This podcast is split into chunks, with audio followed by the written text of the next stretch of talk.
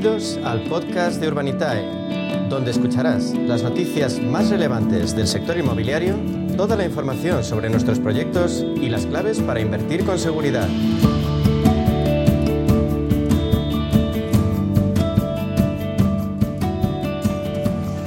Y abordamos ahora el sector inmobiliario como alternativa de inversión al alcance de cualquiera de nosotros gracias al crowdfunding inmobiliario herramienta que nos permite acceder a grandes proyectos habitualmente fuera del alcance de un particular. ¿Y con quién lo hacemos?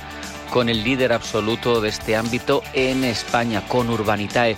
Y en concreto con José María Gómez Acebo, responsable de inversores institucionales y altos patrimonios de Urbanitae. José María, bienvenido.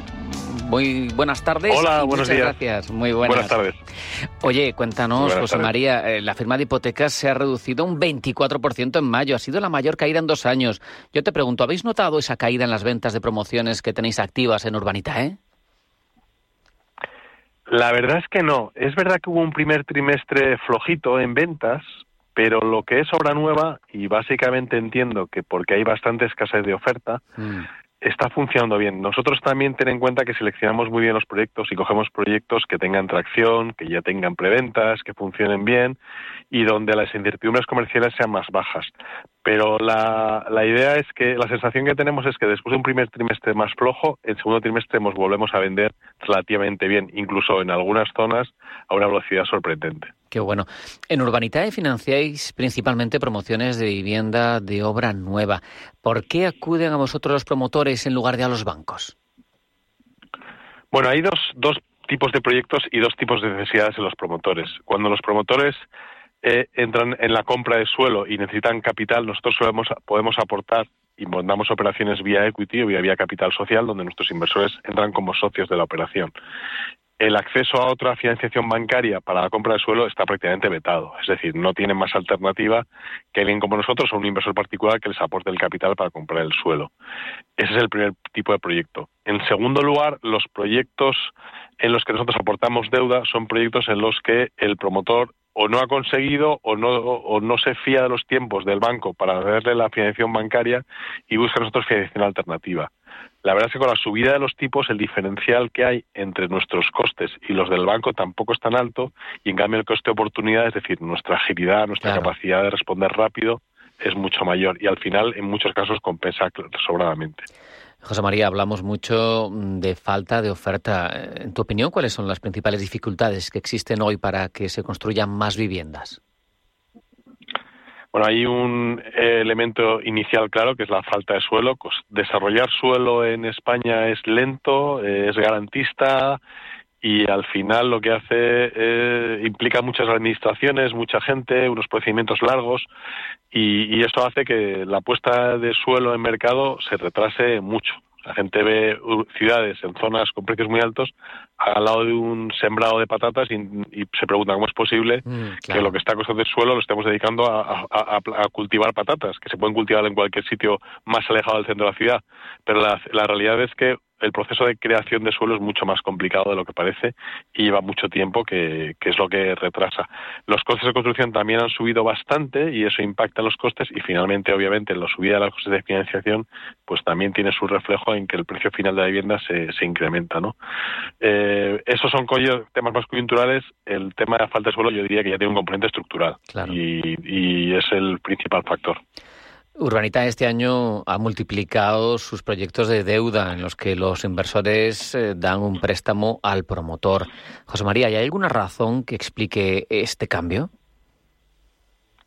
Bueno, yo creo que es verdad que con las mayores restricciones de la banca y la subida de tipos, nuestra oferta empieza a ser más atractiva para los promotores. Y como insistía antes, eh, somos mucho más ágiles que el banco a la hora de resolver las cuestiones y por tanto para muchos inversores somos una solución muy buena. Inversores, perdón, para muchos promotores. Claro. promotores que tengan segundas viviendas, por ejemplo, el banco es menos proclive a financiarlas porque al final no le va a generar un cliente que, que luego se subroga en el préstamo hipotecario, etcétera. Ten en cuenta que ya el 50% de las operaciones de compra que se están haciendo ahora están sin, sin préstamo hipotecario. Y eso de algún modo explica que para el banco es menos interesante porque no genera un cliente con la concesión del préstamo eh, promotor que se convierte en hipoteca. ¿Y qué es lo que más valora Urbanitae a la hora de seleccionar los proyectos de préstamo? Bueno, eh, hay un factor esencial que es que tú coges garantía de primer rango sobre el activo que financias, garantía hipotecaria, y por tanto eh, eres potencialmente propietario de ese suelo. Y lo que miras muy bien es que el valor de ese préstamo, cómo compara con el valor de ese suelo o con el valor de las viviendas acabadas, lo que llamamos el, el loan to cost y el loan to value. ¿Cuánto vale ese préstamo en relación con el valor de venta que podrías, en caso de necesitar ejecutar, vender ese activo y ganarlo? Como tienes un margen de 40 puntos, pues es fácil pensar que en caso de dificultades tú puedas recuperar ese activo, venderlo y poder atender el servicio a la deuda. Ese es un criterio esencial, pero por supuesto también analizamos muy bien tanto el promotor como por supuesto el plan de negocio para entender cuáles son los riesgos reales de incumplimiento por parte del promotor de los compromisos de pago que alcanzaría con nosotros. Eh, José María Urbanitae no entiende de verano ni de invierno, no paráis. ¿Cuándo sacáis el próximo proyecto?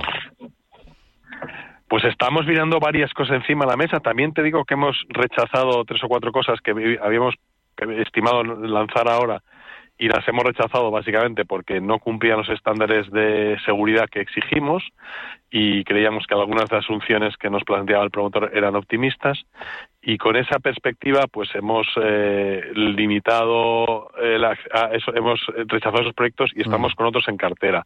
Pero yo confío que antes de acabar el mes uno o dos proyectos seguro que habrá para que nuestro y luego en agosto seguiremos. En agosto tendremos tres o cuatro proyectos con seguridad muy interesantes ya digo seleccionados con mucho cuidado porque el, contexto así lo obliga a hacerlo así y confiamos en seguir confiando, contando con la confianza de los inversores, claro. Eh, recuérdanos qué se necesita para registrarse en Urbanitae. Pues es bastante sencillo, simplemente tienes que entrar en urbanitae.com eh, con un correo electrónico, eh, introducir tu clave y aportar tu documento de nacionalidad de identidad, una copia de tu DNI, y entonces el proceso es relativamente sencillo. nuestra eh, entidad de pagos valida esa documentación y a partir de ahí ya puedes estar en disposición de invertir. Y un detalle sobre operativa, ¿cómo se transfiere el dinero del inversor al proyecto? Pues mira, hay dos maneras. Una que es transferencia bancaria normal y entonces entrando en la web te da las instrucciones de a qué cuenta hay que transferir el dinero.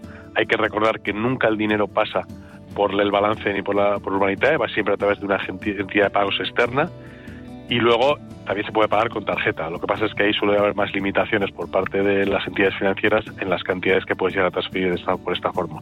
Con lo tanto, tienes las dos vías, tarjeta o transferencia bancaria. Seguridad mimo a la hora de estudiar los proyectos y éxitos constatados con muchos proyectos ya devueltos.